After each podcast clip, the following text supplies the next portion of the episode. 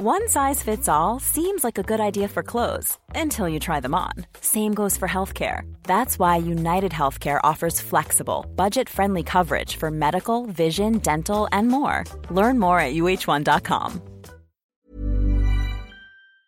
Swear.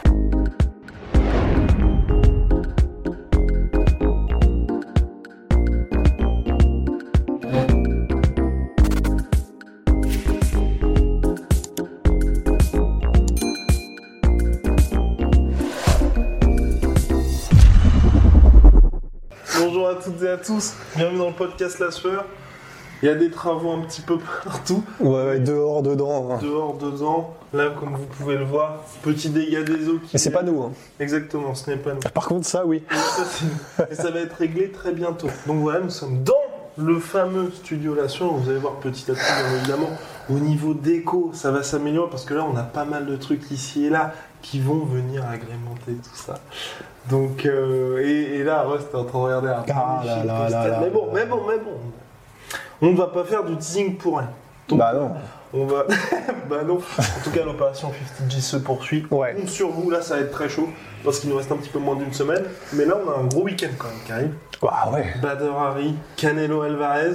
Cédric Doumbé, euh, même si c'est pas contre Gronard, ça reste contre en plus un Français. Mais il fait des drifts ou quoi lui Biaggi, exactement. On a. Mais nous sommes dans une résidence très calme hein, normalement. C'est juste que là, je crois, ah oui, non, je crois que c'est le pour le jardin, je crois. Ouais, mais c'est un mec en scooter. Qu'est-ce oui, qu'il fait, dans- fait, dans le jardin C'est très bizarre. Enfin bref. Et, euh, et, puis, et puis le dernier événement UFC de l'année, mine de rien, Ouais. où certes on n'a pas Ramzat contre notre cher Leon Edwards, mais il y a Wonderboy contre Jeff Neal que Rust apprécie beaucoup. Oui, ouais, oui, Donc, oui. euh, et puis la carte est pas mal parce que aussi Tito Vera, euh, ouais, Tito, Tito, Tito Vera Tito Vera, Tito Vera, Tito Vera contre José Aldo. Moi, c'est celui-là surtout que j'attends. Ouais. Même si moi je pense que ça va être un peu court, mais bref, là on est là pour parler de Yoel Romero qui a euh, Soldier of God. exactement qui s'est engagé. avec- ouais, Ouais, faut pas regarder trop longtemps parce que sinon qui tu. s'est engagé avec le Bellator, le Bellator qui était à la base pas intéressé, enfin allegedly pas intéressé, alors que le manager de Yoel Romero avait dit mais ça, mais évidemment ce sont des foutaises. Ils sont intéressés. Ils ont signé Yoel Romero. Yoel Romero là qui vient garnir une catégorie light heavyweight parce qu'il va en light heavyweight. Il avait fait toute sa carrière en light heavyweight avant d'aller à l'UFC. Et là il vient garnir une catégorie light heavyweight qui, pour ma part, je pense, peut commencer. En tout cas, au niveau du haut du tableau, à regarder l'UFC droit dans les yeux. Bah ouais, parce que, alors jusqu'à présent, bon, c'est vrai qu'il y avait Phil Davis qui, euh, bah, d'ailleurs, avait été, ah oui, une, une revanche entre Phil Davis et Anthony Johnson. euh, ce Tout le monde souhaite. Oui, que tout le monde souhaite, mais parce que bon bah du coup euh, à l'UFC en tout cas Anthony Johnson avait vraiment, c'est vraiment la définition. Il n'y avait pas eu de finish, mais de rouler sur quelqu'un en fait. Exactement. T'avais l'impression d'un enfant contre un homme. Et euh, mais voilà, donc t'avais jusqu'à présent, t'avais Phil Davis, t'avais Ryan Bader qui était lui aussi un peu un, un produit de l'UFC qui avait été lâché par l'UFC. Mais qui était solide, un top 5 Ouais, qui était très solide. de sa- Ouais. Son départ, Ouais ouais. Et là, et donc et Vadim Nemkov. qui est le champion. Et ça, c'est assez surprenant parce que c'est vrai que dans les commentaires, moi je vois souvent dans les commentaires sur les gens euh, sont en mode Nemkov, c'est pas top top niveau, alors que franchement, les gars, bah, c'est c'est très solide. hein. Je sais pas si c'est champion UFC, mais je, vraiment, je pense que dans ce- cette catégorie, toute organisation confondue, moi je le mets dans le top 3 mondial. Ouais, parce que quand on voit le bruit que fait par exemple, euh, comment s'appelle-t-il, bah, le gars qui a battu euh, Volkan.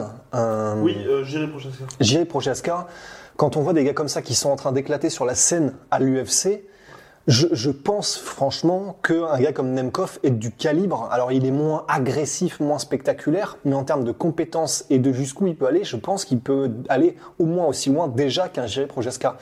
Donc plus loin, ce serait à voir, mais en tout cas, il peut aller, à mon avis, aussi haut parce qu'il a les compétences techniques, il est suffisamment puissant, il est jeune encore. Donc, jusqu'où il pourrait aller, bah, ce serait la question, et avec un peu de chance, on le verra à l'UFC un jour. Mais en tout cas, pour moi, ben, il reste non seulement au top niveau, mais effectivement, il y a cet inconnu au moins que bon bah Ryan Bader et Phil Davis il n'y avait pas puisqu'ils ont ils ont, ils ont échoué sur les plus hautes marches mais au moins avec Nemkov on l'a c'est l'inconnu. Donc euh, il y, a, y a déjà ça qui est bien pour le Bellator c'est que ça Nemkov qui est champion n'est pas un ancien de l'UFC pour lequel l'UFC peut dire euh, bah de toute façon euh, on vous, on vous a filé nos, nos fonds de tiroir quoi et avec Anthony Johnson et Yoel Romero, bah, Yoel Romero, il y a quand même l'inconnu Et Corey parce que Anderson, hein. et Corey Anderson, c'est vrai. On- On a tendance à l'oublier, mais parce que le, le chaos arrive en fait, c'est pour ça. ouais, ouais, c'est bah parce que ouais, Corey Anderson contre Anthony Johnson. Même contre Yoel, c'est compliqué parce que Yoel a déjà été en light heavyweight et ça, avait, ça s'était pas bien terminé. C'était contre Cavalcante. Exactement. Seul chaos. Seul chaos de la carrière de Yoel, qui s'est pris. Et en plus, bon, bah, il faut le dire, même si on est en train d'hyper Romero, mais il y avait une sensation de puissance chez Cavalcante contre Romero et Romero avait l'air impuissant en fait. C'est- cela dit, Voilà. voilà. c'était son premier combat au top niveau. Son premier combat au top Avant, Il niveau. était en Allemagne, il explosait des boulangers ou des mecs comme ça. Ouais, voilà. Et puis là, vraiment, il commençait le MMA en striking. Il avait quasiment aucune. Bon, il avait fait un peu d'anglaise, évidemment, mais il, il s'entraînait pas en striking et en MMA comme il le fait aujourd'hui. Donc, il était mais 100 fois moins complet, 100 fois moins incisif. Franchement, Bellator, c'était un guet-apens. Tu passes d'un mec qui a fait tous ses combats en Allemagne contre des gars, enfin vraiment, enfin, tu commences en fait ta carrière, direct on te file Cavalcante quand t'arrives au strike. Ouais, parce qu'à l'époque, Calcante était quand même assez chaud. hein. Ouais. C'était, euh, alors je sais plus si c'était juste avant ou juste après qu'il ait perdu contre Anderson, mais Oui. malgré ça, il était quand même très très chaud. Et donc à l'époque, Romero en light heavyweight, c'était trop juste. Mais, mais c'était il y a peut-être 10 ans, et c'était 2009. Ouais, Voilà. Et c'était un Yoel Romero qui était mais même pas aussi développé, mais pas un centième aussi développé qu'aujourd'hui.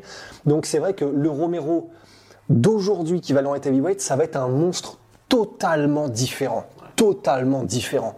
Plus, plus à l'aise avec ses compétences en tant que, que, que, compé- que combattant de MMA Puis qui se connaît pour le cutting. et qui se connaît probablement un peu mieux pour le cutting parce que c'est vrai que hum, en Ça a lutte, été ça a toujours été compliqué. Alors, il est lutteur olympique, lutteur de très haut niveau, donc il connaît le cutting, mais ça a toujours été dur. Ça a toujours été très dur.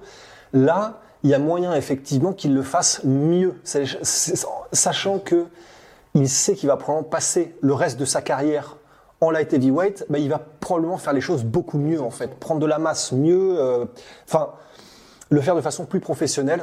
Et du coup, je, voilà, j'ai quand même confiance en le fait que le Romero qu'on va voir là, c'est même pas la peine, je pense, de dire le comparer à celui qui a combattu Cavalcante. Je pense que c'est des mondes différents en fait. Je suis entièrement d'accord avec vous, mon cher. Et là, donc Yoel Romero, Anthony Johnson, la vraie question finalement, c'est euh, quand est-ce qu'ils vont s'affronter Yoel Romero, dans l'interview qu'il a accordée à Ariel Leoni pour un petit peu faire le.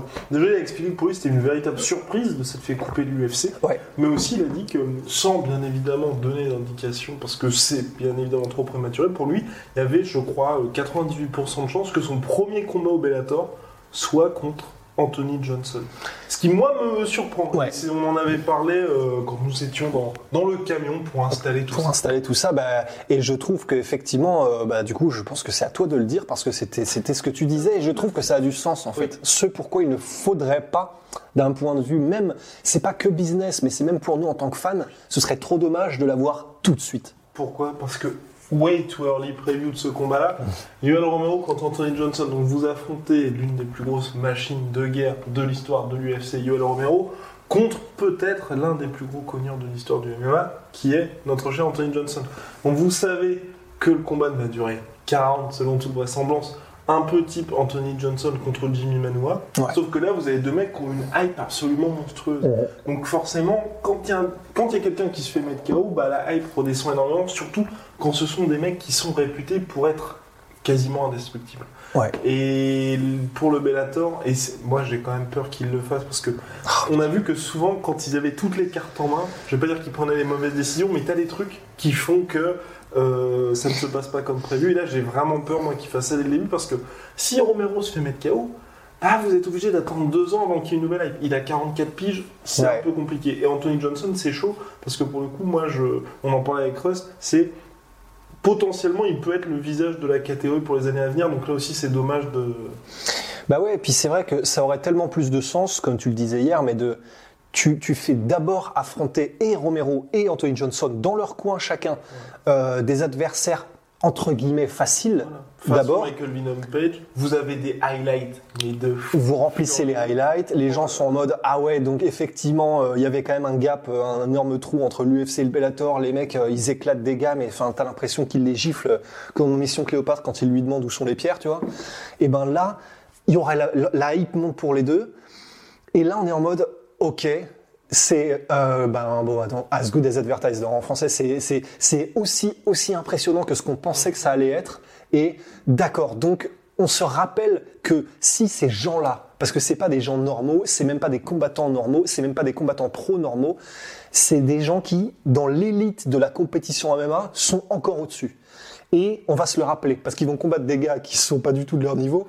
Et euh, je devrais pas en rire parce que ça va être un massacre, mais je sais, c'est, c'est, c'est, je sais pas, mal- malsain, mais, mais en tout cas, bah, j'ai quand même envie de le voir, malgré tout. Et, euh, et du coup, on va se rappeler de qui ils sont, probablement, parce qu'il peut aussi y avoir des mauvaises surprises, mais très probablement qu'ils vont les mettre KO. Et donc là, on va être en mode ah oui, d'accord. Donc ce sont bien les deux titans dont on se souvient et euh, qui, la raison pour laquelle il y avait des décisions et que c'était chaud les dernières années, c'est parce qu'ils affrontaient les meilleurs de tous les temps. Donc les Whitaker pour Romero, euh, les, euh, les Daniel Cormier pour Anthony Johnson. Mais là, on va se rappeler effectivement que ah oui, mais ça reste des énormes monstres en fait. Et donc la hype, ils combattent des mecs, ils les mettent KO. Et là, on va attendre qu'une seule chose, c'est la, collision. Oh Donc euh, oui, il faut que ça se fasse comme ça. Ce serait trop dommage de l'avoir direct en fait. Oh, honnêtement, je serais frustré. Surtout euh, pour une organisation, pour le coup, moi je pense vraiment que le Bellator a besoin en fait d'Anthony Johnson et d'Yoel Ouais. Donc euh, il, faut, il faut vraiment qu'il fasse un peu type box anglaise et de se dire bah, on est obligé de prévoir 2-3 combats à la suite et pas comme l'UFC où vous dites il y a le combat qu'il faut faire, on va le faire tout de suite. Bah oui, ce serait. Et puis, et puis c'est ça en fait. C'est vrai que bah, le fait qu'il y en ait un des deux qui soit mis KO, c'est- c'est. C'est-à-dire qu'en gros, tu te grilles toutes les, enfin pas toutes les cartes, mais tu te grilles une énorme carte que tu aurais pu milquer un peu plus, parce que donc, mettons, et, je dis pas que ce sera le cas, mais je, chez Shifumi euh, Romero, tu vois, mettons que ce soit Romero qui se fasse mettre KO, bah après c'est compliqué de le vendre, c'est compliqué d'en tirer autant que tu n'aurais pu en tirer, et même pour Romero c'est dommage quoi. Donc ce serait trop bête en fait, je trouve, de se griller complètement une des deux cartes, sachant qu'ils ont vraiment dans les mains de l'or quoi. Et regardez par exemple Michael Venom Page, tout simplement. Qui, Ouais. lui, depuis son KO contre Douglas Lima, c'est compliqué, malgré tout ce qu'il dit, je veux la revanche, je veux machin, prouver pour le titre. Bah on va dire, là vraiment, là, il n'y a jamais eu de magie avec Michael Venom Page, mais là les gens n'y croient vraiment plus. Bah ouais. Et après, en plus, bon, Venom Page, c'est l'extrême opposé. Parce que Michael Venom Page, c'est un mec qui, même à la base, ils l'ont fait, ils l'ont milqué trop longtemps déjà, en fait. Avant de le faire affronter euh, Lima, ça faisait déjà des années. C'était la- l'année Ouais. dernière, c'était 2019, il a fait Paul Daly. Lima. C'est vrai, Paul Deli Lima. Et euh, mais c'est vrai que voilà, il- c'était trop long en fait. Là, mais effectivement, et du coup maintenant, on s'y intéresse plus vraiment en fait. Là, euh, il faut qu'il le fasse, mais qu'il le dose bien. Et un ou deux combats pour chacun, et après on les fait s'affronter. Donc on mille pas le truc trop longtemps, mais un petit peu quand même, et on y va quoi. Et puis surtout que l'avantage mine de rien avec le Bellator, comme on l'a dit précédemment, c'est que leur catégorie light heavyweight, maintenant elle est assez dense. Donc on peut faire des combats intermédiaires. Quand je dis intermédiaire, c'est bien évidemment Romero contre Ryan Bader.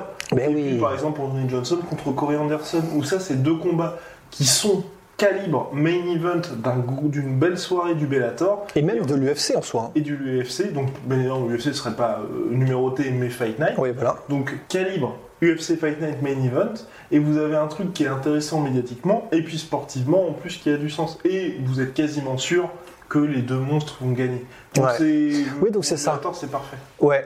Bah, ça dépend comment ils veulent le faire, mais à la limite, ouais, soit d'abord tu les fais chacun affronter un mec qui est pas vraiment un nom du Bellator, juste pour le highlight. Euh, je sais pas qui ce serait euh, au Bellator en light heavyweight, mais euh, un, un, un, un nom que les gens, ça, ça sonne quand même un petit peu, mais ils savent que c'est pas un gros contender. Ils gagnent. Après, effectivement, tu fais l'un qui combat Bader, l'autre Corey Anderson, et si tout se passe bien, euh, enfin pour eux, et ensuite tu fais le choc. Comme ça, c'est vraiment la montée crescendo parfaite, quoi. Donc voilà, en tout cas, euh, c'est assez, assez dingue. Moi je trouve que c'est assez bizarre de. Enfin. Je veux dire, le Bellator là peut dire merci à l'UFC. Ouais. Bah, et la raison pour laquelle il les, laisse filer, il y a, il y a bah, pour euh, Romero, il y a moyen effectivement que ce soit parce qu'il y a plus entre guillemets de chances qu'il euh, soit réellement euh, ouais qu'il ait le titre mais mais en fait dire ça c'est bizarre parce qu'un mec comme Cub Swanson c'est pareil et pourtant il le garde Mais Cub Swanson te détruirait pas des prospects. Je veux dire, par exemple, ouais c'est si peut-être ça Romero, Edmond Chabazian, moi j'ai pas envie de voir ça. ah, c'est vrai qu'ils sont dans la même caté putain Ouais. Et je pense que c'est ça le gros problème de Romero. Oui, c'est vrai, Il, c'est il vrai. fait mal en fait. Enfin, C'est il- vrai. Tous les adversaires que regardez Whitaker, Ouais. il a mis deux ans, deux ans à s'en remettre quoi. Et il le dit lui-même, hein, c'est, pas, on ne dit pas ça parce qu'il n'a pas combattu. C'est, lui-même, Whitaker, qui dit qu'il a mis tout ce temps à se remettre des combats contre Romero. Donc, C'est euh, vous dire en fait. Donc quand vous avez un mec qui casse tous les gars, Ouais. tous les mecs qui affrontent Romero, Même les champions du monde, ils les cassent en fait. Donc, Putain. euh, le, pour l'UFC, ils sont en mode on peut pas, on Ouais. peut pas lui mettre des gars comme ça, sinon il faut faire des match-up contre des gars sur lesquels l'UFC ne mise pas. Donc par exemple, une revanche contre Derek Bronson. Ils étaient partis pour faire aussi le combat, c'était Romero contre Uriah Hall. Donc euh, Hall, c'est le gars qui a jamais vraiment réussi à, à justifier tout son potentiel. Mais c'est compliqué parce que ça limite en fait les opportunités de tir. Ouais. Ou faire, bah pareil, ils étaient partis pour faire aussi l'année dernière une revanche contre Jacare Souza. Donc voilà, c'est très très compliqué pour l'UFC mec comme Romero.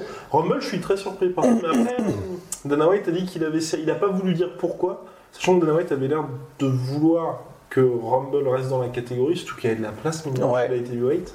Donc c'est assez bizarre. C'est assez étrange, mais après. Peut-être l'a- qu'il avait dans le sens. Je dis pas qu'il est chargé, bien évidemment, mais peut-être qu'il était après. Je, tu vois, deux ans. Deux ans, t'es loin du sport.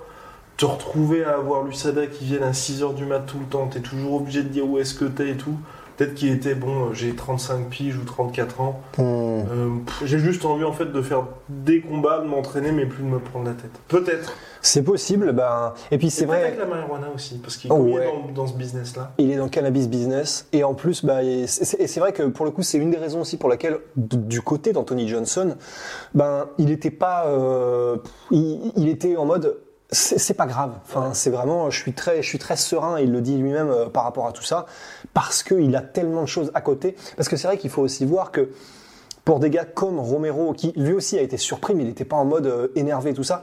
Et aussi, on va pas se mentir, c'est aussi une partie de la vie, c'est pouvoir subvenir aux besoins de sa famille, c'est pouvoir euh, être à l'aise et, et suffisamment confortable pour vivre sa vie aussi. Ouais. Donc financièrement, ça implique, Exactement. et ils le sont tous les deux. Donc euh, c'est vrai qu'à partir de là, puisque c'est quand même la problématique de la majorité des combattants, mais eux ne l'ont pas. Donc ils sont un peu plus sereins aussi par rapport à ça. Et c'est vrai qu'Anthony Johnson, bon, il a déjà eu les combats pour le titre. Il aurait pu probablement, surtout maintenant, devenir champion à l'UFC, mais peut-être aussi que, et- enfin pour finir sur ma pensée, et donc c'est pas très grave pour eux. Et pour eux d'aller au Bellator, c'est si, si mettons qu'Anthony Johnson ait quand même eu une offre de l'UFC, mais qui- qu'il estimait lui-même ne pas être suffisamment intéressante financièrement pour la, la manière dont il voulait finir sa carrière. Bah effectivement, il s'est dit bah c'est pas grave, je vais aller au Bellator, je vais pouvoir me trouver des sponsors qui sont énormes, je vais peut-être gagner autant, mais effectivement en me prenant moins la tête.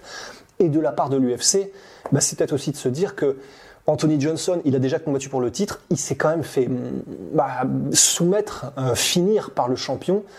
Là, il aurait peut-être eu ses chances, mais bon, bah voilà, c'est un, c'est un gars qui n'est pas, entre- peut-être en tout cas psychologiquement, du calibre champion, parce que c'est peut-être un mec qui abandonne un peu dans les combats quand il se retrouve face au meilleur de tous les temps, hein, enfin un des meilleurs, hein, la personne de Cormier, etc. Il n'avait peut-être pas envie qu'un gars comme ça devienne potentiellement champion, donc ils se sont dit, bon bah, Allez. let's part ways. Lais- Laissons-le partir. Bien. Bah, mon cher je pense qu'on a fait le tour sur Joel Romero, sur Anthony Rumble Johnson, sur le Bellator. Je sais pas si on peut parler de renouveau, mais en tout cas, c'est très encourageant. Ouais. Big shout out à My Sweet Protein, moins 38% sur My Protein avec le code la sueur et moins 10% sur tout Venom avec le code la sueur. Et puis la sueur store pour nos frères la sueur, d'ailleurs merci. D'ailleurs merci parce que je n'ai pas fait de gros shout out mais franchement, euh, bah, les gens nous soutiennent sur le La Sueur Store. Les gens Et- supportent Et, mais c'est pas mal. Enfin, je trouve que c'est impressionnant parce qu'on n'en parle pas tant que ça. Ouais. Et, Putain, bah, bah merci du coup. et merci beaucoup. Et vous Ouais. inquiétez pas, là, on va commencer à les, à les porter et tout. Là, ça, ça arrive bientôt. Et puis bah, euh, en vrai, enfin c'est à dire, mais bah merci aussi juste pour ça en fait. Ah oui, c'est vrai. Parce que si on en est là, c'est quand même, bah, c'est grâce à vous, sais. Cœur sur Ouais, voilà, comme, cœur. euh, comment il s'appelle, l'arbitre de l'UFC Euh, Mario Yamasaki, ouais. Cœur sur vous, juste avant de te laisser mettre 50 frappes significatives. Exactement. Ouais, merci beaucoup. Merci beaucoup parce que là, ça y est, ça avance bien. Et, euh, et puis voilà, on, Et c'est avec vous et grâce à vous. C'est à dire, hein, ça fait vraiment la phrase de merde, mais. on est ensemble. Ouais, voilà quoi. Allez, attends très vite.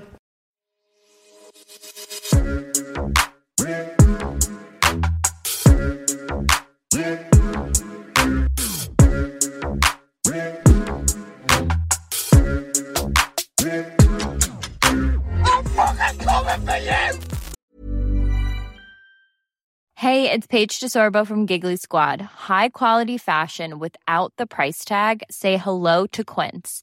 I'm snagging high-end essentials like cozy cashmere sweaters, sleek leather jackets, fine jewelry, and so much more. With Quince being 50 to 80% less than similar brands.